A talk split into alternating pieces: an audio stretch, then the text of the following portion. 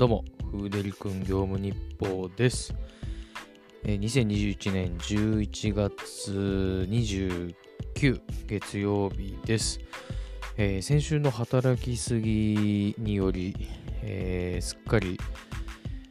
意気消沈したというか、今日は働くのもやめようかなと思って昼間にやることやってたんですけど、やっぱり発出とくかと思って夜10時から、えー稼働することにしました。夜10時からでも稼働できる地域にいるっていうのはまあありがたいことですよね。ずっと夕方、えー6時とかからどうしよっかなどうしよっかなとかまあ心の片隅で思ったりしてて、うん、結局10時になっちゃってでまあそれでもなるエリアなのでね、まあそれでとりあえず何回かやってみようと思って、え出発して、まあすぐなって、で、横浜駅の方に一度飛ばされて、で、また横浜かななんて思ってたら、まあその後ちょっと違うところに行った話の前に、横浜駅ってやっぱりいろんな人がいるんだなっていうのが結構思ってて、まあ当然、例えば若い人とか、そういう人たちがいっぱいいるのはわかるんですけど、10時過ぎ、10時半とかに、明らかに学生17、8、16、7、8ぐらいの人がラーメン屋に並んでたりとか、制服で。っていうのもいれば、えーもう木の実木のまま、えーマスクもせず持ち物も特になくただただタバコだけ吸ってるおじさんが道を探してて、まあ、対応してあげたんですけどあのホテルに行きたいんだけどっていうなんか何をしてるのかがよくわからない人までいて相変わらず都会って面白いなぁなんて思ってたらですね、えー、歩道ヶ谷から旭区の方に、えーあれよあれよという間に飛ばされましてで旭区ってあの配達したことはあるはずなんですけど頻繁には行かないエリアでまあ結構遠いわけですよ。家からもその横浜の中心エリアからも。で、どうなっちゃうのかなと思ったら、えー今日は結果的に9回配達したんですけど、最後の4回、全部同じ店でしたね。で、どんな人気店でどんな人気のエリアかと思ってはみたけど、要は配達、深夜に配達を可能としてる店がそんなにあるような駅ではなかったんだけど、だからこそ、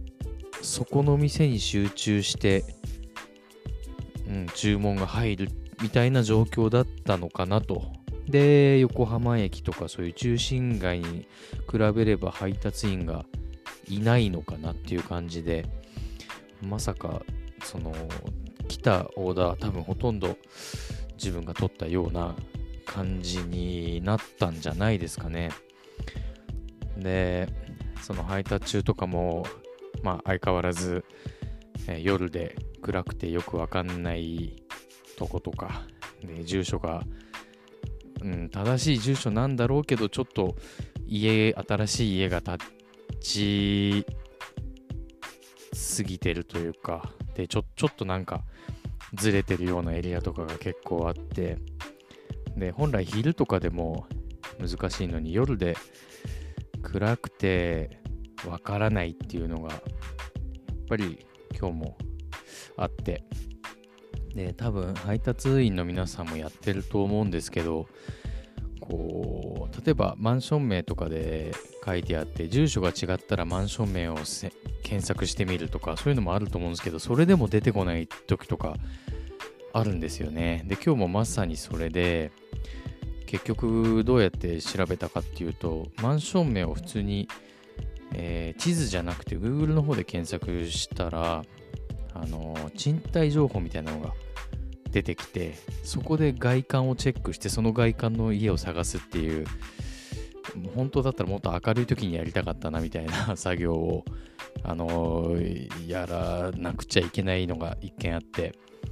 で、それでやっぱり配達が遅れるのも不甲斐ないですけど、うん、なんかそのもうちょっと住所ってなんとかなんないかなっていうのは思ったりもしますよね。それでこうスマホとにらめっこしながら歩いてるもんで段差ですごいこっこけたりとかねそういうことも、うん、あったりもしてあのー、多分若い人もそうだと思うんだけど結構夜ってやっぱりその足元怖くないですかね結構つまずいて転んだり仕掛けることがあったりしてうん、気をつけたいなと思いながらもやっぱりこうスマホを見ながら移動したりするんでで最悪こう手に商品持ったりしてる状態の時とかだったらね本当に危ないんで、うん、なんとかならないかなと思いながらあのでもやっぱり夜なんで、えー、車通りもないしただただ寒いだけ。もうでしかも同じ店だったんでそこを行って配達して戻ってみたいな。いつもなんかあのー、例えば出前館とかの、えー、オファーとか見ると横浜駅にの店に集中してでそこからこう配達してはまた横浜戻ってみたいな。なんかそういうあの、サイクルって個人的にあんまり好きじゃなくて行った先でなんか近くのあの店ピックしてくれるみたいなその Uber のシステムみたいなのがまあまあ好きなんですよね。まあ出前館は単純にそのどっからオーダーが来てるかとか全部見られるってだけの話なんですけどこう行った先でまた近くでっていうぐるぐる回るような感じが好きなんですけどでもよく考えてみればそのある拠点の中心として行ってはその拠点に戻ってっていうのは気づかないうちにやっぱりやってたのかなっていうのは思いましたね。だから横浜駅周辺がやっぱりあんまり好きじゃないっていうだけの話だったっていう個人的な感じなんですけど。で、そこの、あのー、お店の最後のオーダーまで取らせてもらって、で、そしたら店員さんが、今日これで最後になりますみたいなことを言ってくれまして、で、ちょっと気になってたんですけど、その、ウーバーのシステムっていうのをまだあまりよく知らなくて、で、結局、あの配達員が取りに来ないこととかってあるんですかみたいなことを聞いたんですね。で、あのー、今日は取りに来てもらえたんでみたいなこと言ってたんで、あ、じゃあせっかくだから聞いてみようかなと思って。したら取りに来ないこともまあまああるみたいですね。その注文が入って受諾してその、えー、料理を作った状態でもあの配達員が手配できないって時はあるらしいんですよね。でその店だと大体夜のあれだと7割ぐらいは来てくれるけどそうじゃない時は来ない時もあるっていう。でそういう時はなんか自動キャンセルになって、ウーバー側がお店に保証するみたいな形になってるらしいですね。うん、それは知らなかったんで、だからまあこっちのね、配達員的には辞めたい時に辞めればいいだけなんですけど、まあそういう事情もあったんだなと思って、うん、